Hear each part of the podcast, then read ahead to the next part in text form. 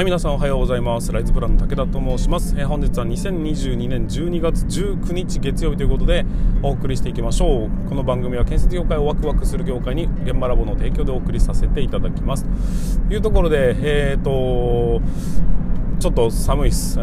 皆さん皆さんあの冷凍庫の温度って一般的にどのぐらいか知ってます？あのマイナス18度ぐらいって言われてるんですよ。でえ、今現在の十勝はですね、まあ、晴天に恵まれましてものすごいスカッと晴れた、えーと、1日がスタートしたわけですが週の始まりなわけですが、えー、本日の今朝のね7時段階での気温が、えーと、マイナス22度ということで今現在僕の車の時計時計じゃなかった温度計は外気温マイナス19度を指しております、えーと非常に寒いですね。さすがにこれは寒いな と思っております。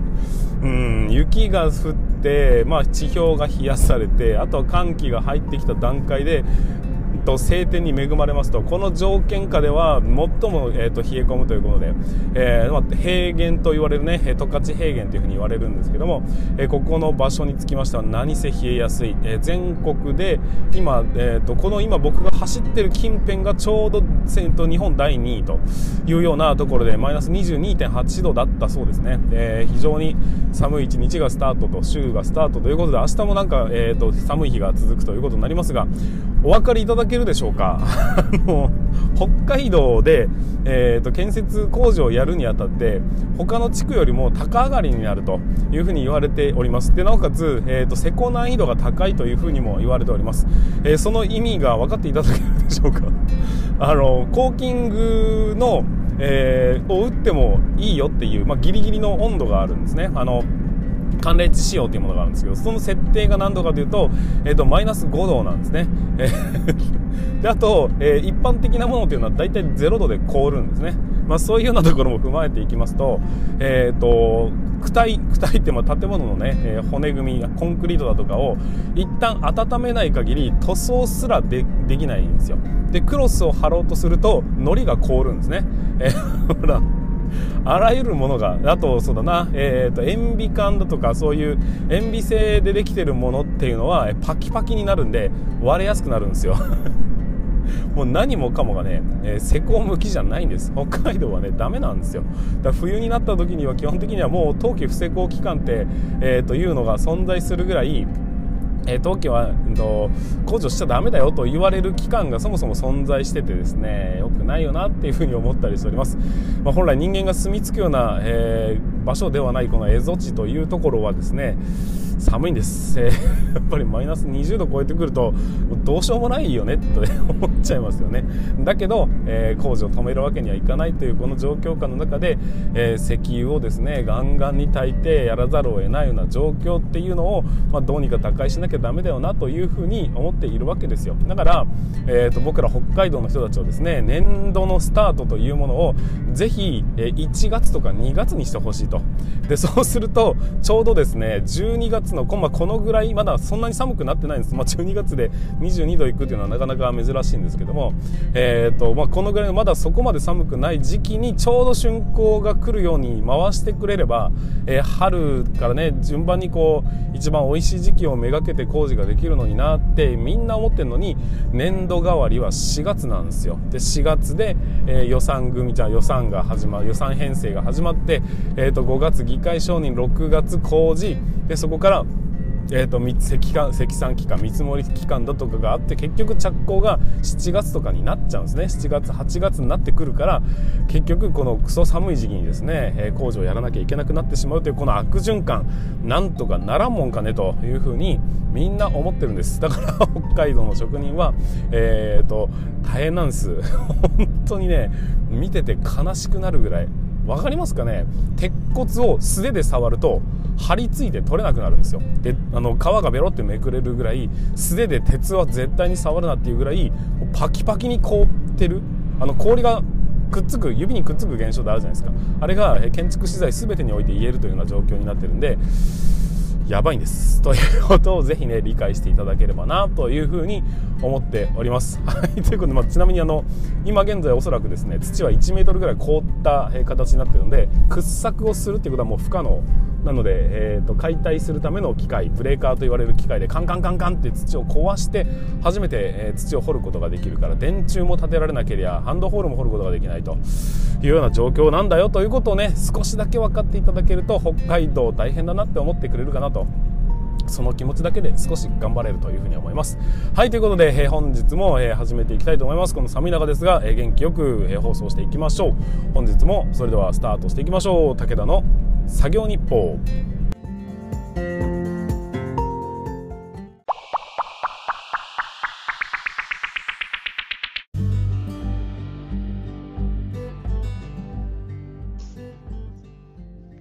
はい。ということで、改めまして皆さん、こんにちは。ライズブラの武田と申します。建設業を持ち上げて楽しい仕事にするために、YouTube チャンネル建設業を持ち上げる TV を運営したり、えっ、ー、と、現場ラボというサイトでは若手の育成、働き方改革のサポートをしたりしております。というところで、えっ、ー、と、日々建設業に絡むようなね、配信をさせていただいてるんですが、本日につきましては、毎週月曜日は、えゲスト会ということで、えっ、ー、と、毎度毎度来ていただく方を、お呼びしての話ということになりますので、え早速ですが、自己紹介をお願いしてもよろしいでしょうか？はい。えー、土木施工管理27年目、えー、現場ラボアカデミー受講生の M です。よろしくお願いします。はい、よろしくお願いいたします。いつも、いつも来ていただきましてありがとうございます。ありがとうございます。ということで早速ですが本日の本題の方に進めていきますけども 今日の本題につきましてはお互いね北海道の、えーと施工ということに長けていると。長けているって。はい。ということで、北海道の施工事情みたいなところですね。ちょっと、まあ、これをお聞きいただいている方が、まあ、北海道の方じゃない方に向けてお話を少しできればなと思うんですけども、一応あの、北海道は一応、うん、全国的にも、まあ、施工のレベルが高いと言われるんですよ。まあ、レベルが高いというか、めんどくさい部分が多いみたいなところもあると思うんですね。やっぱり、暖かい地方とは違った施工スキルが必要だったり見識が必要だったりするんですけどもその辺土木的にはどうなんでしょうっていう北海道ってこういう施工方法をしたりするんだけど知らないでしょみたいなところがもしあればなんかその辺をお聞かせいただければなと思ってます。なるほど。はい。ちょっとざっくりしすぎてます？いや大丈夫ですよ。いや、果たしてこれが北海道特有かどうかっていうのは微妙ですけど。あまあ、北国とか雪国とかっていう感覚でいきましょうか。うん、うん。なるほど。そうですね。はい。なんかこう、いいですよ。もうアイデアはアイデアじゃないな。何か考えを言ってたけど、まず？まあ、まずあれですね、北海道の中でもね、えー、やっぱり私が住んでるところと武田さん住んでるところで全くまた違うっていう。そうですね。条件が、えー、その辺を、また、うん、分かっていただきたいところありますよね。そうですね。あの私が住んでるところは主にその降雪地帯豪雪地帯というかこう雪が多い地域なんですよね。そうですね。うん、僕の住んでるところは、雪はあまり降らないが寒い地方なんですよねっていう。そうですね。そういうことですねで今現在あれですね私の住んでるとこではこう積雪量40センチぐらいの状況で、はい。えーまあ、工事を土木工事進めていくんですけど、はい、あれですねこの時期に多くなってくる工事としては、はい、河川工事が多いんですよね。ああ河川っていうのは川の？川なんですよ。それはなぜですか？それはなぜかっていうと、はい、冬になると水が少なくなるんですよね。ああ、持ってかれるからか。戻ってこないからだ。雨が降って。そうです、雨が降ってこないんで。なるほど、なるほど。河川の水位が下がるんで、この時期にこう、肥門の改修工事だとか、うんそういったのが多くなるっていうのはちょっと特徴かなっていうふうに思います、ね、そうか、それは本当に、あれですね、北国ならではの。んだと思いますね。そうですよね。雨が降って、本当は山から川に戻っていって、手なのに、木が積もっていくことで水がないのか。ないってことですね。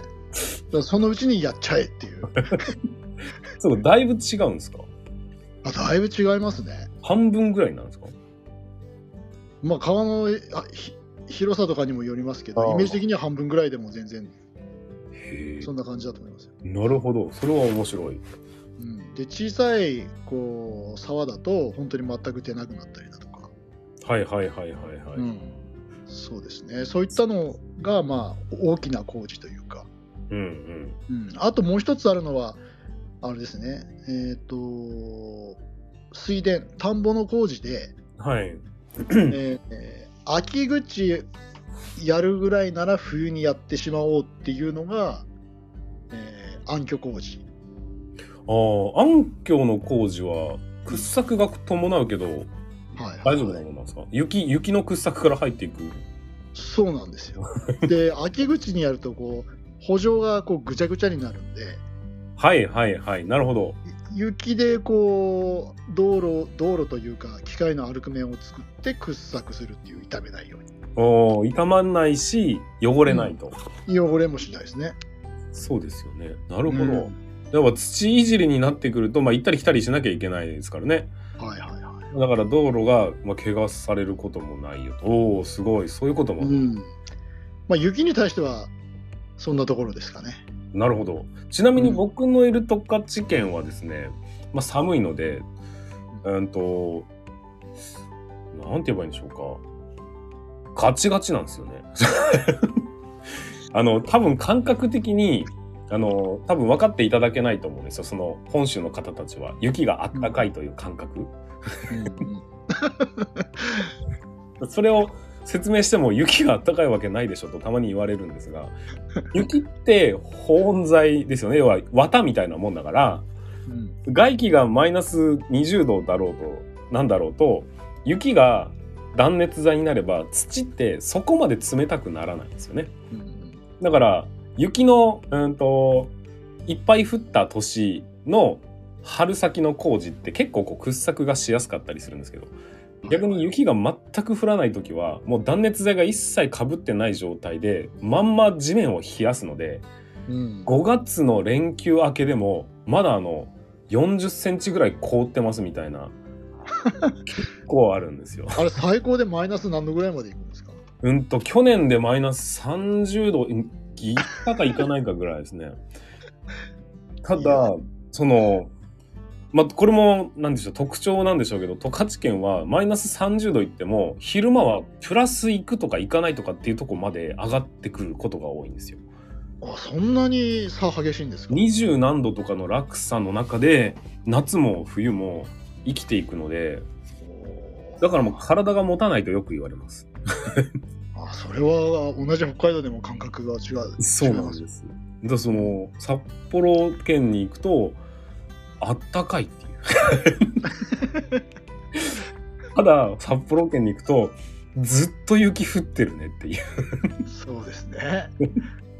えー、雪かきがしょうもう本当大変ですからね。そうですね。もうあるだって誰も、あの喜ばないじゃないですか。そのなんていうんですかね雪かきをするという。ね、うんだから現場が始まるとまず除雪から始まって、はい、こうなんだろう施工範囲が長いところなんかは、はい。まあ、朝一からずっと順番にはんでていったら今度後ろからまた積もってくる。そうですなんか巨大扇風機みたいなのをずっとこう。そうですよね。いや一回僕札幌で施工したことあるんですけど、はい、あの雪に対する備えをなめてまして。なんか職人さんが結構本当にこれで大丈夫なのみたいなそんな手配で大丈夫なのって言われるんですけども全然分かってないんでこんなもんでしょってちょっと多いぐらいでしょみたいな。まあ見事にあの除雪費はまあ大赤字をえこんなに降るの？みたいな。しかも降ってないのに雪があの横から流れてきて道が埋まるみたいなのもあるじゃないですか。はいはい、そうですね。そう。雪降ってないのに除雪しなきゃダメなのみたいな。全然わからない僕らに。また予想できないのがポイントなんですよね。そうなんですよね。うん、面白いなと思います。寒さっていう点ではまあ僕らの方が苦労してるのかなもしかしたら。だけど、ね、さんの方はどちらかというと雪に泣かされていると。うん。ちなみに冬の工事で除雪費用ってどのぐらいかかるもんなんですかね？えー、それは工事の話ですか？そうですね。工事。の中で、まあ、除雪費って見込むじゃないですか？一応。まあ、はいはいはい、うまくいくのかどうなのかは別として、えー、どのぐらい見込むもんなんですか？月いくらとかそういうのってあるんですか？目安みたいなあのー、積算では面積ですね。あああ、なるほど。面積なんで、はい。えー面積かける何回だと思いますね、確かね。あ、除雪を何回やるんですよと。はで1回の単価自体は一緒なんですか？あ、面積だ。で、単価が上がっていって。回数で掛け算になるってことか。はい、ただ、除雪って、その、例えば同じ面積であっても、はい。こう雪を持っていける場所だとかは全然違うじゃないですか。除雪と排雪は違うよと。除雪と排雪も違いますし、はい。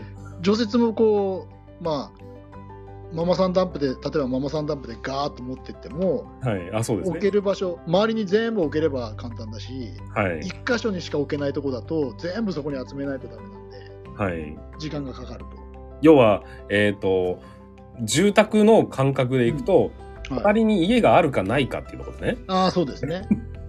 そう、もうまさにその自分の敷地の中で収めるのか、はい周りが畑だらけでどこに捨てても大丈夫なんだよとは条件が違そうです、そうです。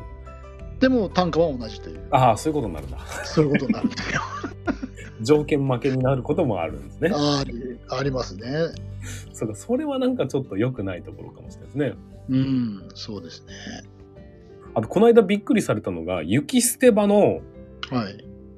あの、話をしたら、雪捨て場って言われたんですよ。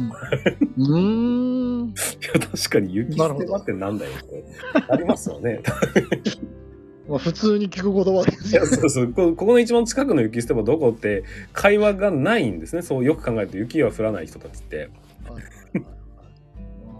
まあ、一応改めて説明しておくならば、えー雪捨て場というのは、まあ、多分公共的に、うんと街で、例えば街に家がいっぱい並んでて、雪を避けたはいいが、こう、渦高く積もられると、結局車が通れなくなったりするので、定期的にこう雪を別の場所に集めなきゃいけないよと、捨ててか、捨てに行かなきゃいけないんだが、捨てる場所だって限られるよねっていうところで、例えばそこの町が、ここに捨ててくださいっていう、こう、巨大な敷地を、公園とかを用意してみたりだとか、そこにみんなダンプで運んでいくというようなやり方をするっていう、それを雪捨て場と呼ぶんですけど、そんなものが存在しないんですね、よく考える 昨年は札幌がだいぶ大雪で見舞われたんで、今年はね、この、あの、除雪の費用と雪捨て場を増やしたって今、あニュースでやってますけどもねと。。なるほどですね。なんかこう、雨が少ないと雪が多くて、雪が多いと雨がす、ん雨が少ない。雨が多いと雪が少ないみたいな、なんか全体の降水量のバランスは、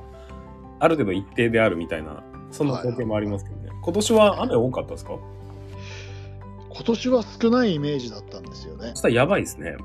やばいかなとは思いますけど、スタートダッシュはどうなんですかね、今年は？スタートダッシュはですね、降り始めは遅いですね。あー。うん。そら、まだ、今のところ後からえらいことになるのか、このまま少ないで推移するのかってことですね。うん多分後から大変なことになるパターンですね。仕事で考えていくと、はい。M さん的には雪がたくさん降ってもらった方がありがたいんですか？会社的にはありがたいですよね。個人的には、個人的にはいらないですね。そうです。そうですね。給料が大きく変わるわけではないよと。うん。何かしたことはないですよね。そうですね。やればやっただけ、一応その国からなのか町なのか、からお金は一応もらえるってことなんですよね。そうですね。いやそういう意味でやっぱりこう重機っていうのはそれだけで、えー、とお金を生むものであるっていう、うんうんうん、そういう感覚は非常に羨ましいところではあるんじゃないでしょうかね。そのただ、今年はね、燃料費だとかがいろいろ上がってきてるんで、あーなるほどどんなになるかはちょっとわかんないですけど。そうですね。うん。いやなかなか大変だと思います。なんかあとその雪に泣かされたっていう経験ってありますか？あ雪に泣かされるといえばやっぱりあれですね。あの降り始めの時期っていうのははい。こう例えば掘削した部分はい。土土砂の掘削した部分っていうのは、えーもう思い切りこう冬のシーズンになるとずっと縛られたままで逆に安定するんですけどはいその降り始めのちょっと日中気温が緩んでそして夜中また縛れてはい。っていうのを繰り返すと、こう脆くなるんですよね。ああなるほど、ね、凍結融解を繰り返すと。はいはいはい。スカスカになるというか、俗にこう地盤が緩むっていうこうはい。表現になるんですけど、それはやっぱり泣かされますよ、ね、そうですね。このいやそうかその辺も多分まあ今縛れるというワードが多く上がってきたからそれを理解できてるかどうかっていうのもあるんですが その凍結誘拐を繰り返すとあのなんて言うんでしょうね。ウエハース状になってしまうっていうのも多分わからないでしょうね、うん、おそらく。そそなんて言えばいいんですかね。中が縛れ縛れ上がるそう縛れ上がるんですけど。絶対わかんない えっと正式名称登場するっていうんですね。あ登場ですね。そうですね。あの中が氷でなんか水柱水柱？うんと霜柱っていうんですかね。ああいうのがこう出てきてそれが溶けてなんかファサッと乗っかってを繰り返していくとだんだんだんだん奥の方まで進行していって、うん、あの何て言うんでしょう。足を踏むとズボってなるようなところがいっぱい出てきてこうガサッと崩れてみたりとか、そういうのがあるんですよねっていう。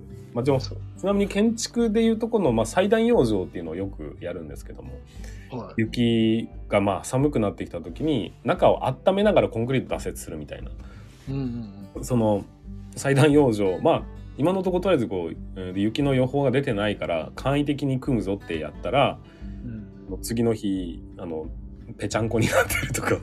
ああ重さでですか？そう雪が思ったより降ると思ったより降ることを想定してればガチガチに組むんですけど、はいはい、そんなに降らないし1週間ぐらいでこうその解体になるからちょっと簡易的にやろうぜって言った時に限ってドソッと降るんですよまた雪の質によっても重さ違いますからね。全然違うんですよ、ね。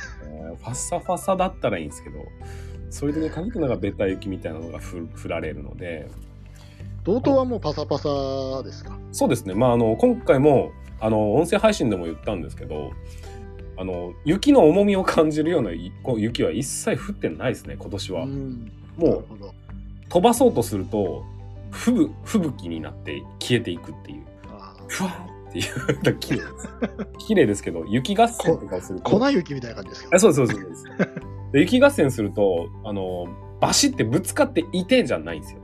はいはい、もう粉をバサって巻くんで、ダメージがでかいんですよ。そこら中冷たいんで。それはちょっとやめてほしいなって思ったりします。はい。そんなところでよろしいでしょうか。はい。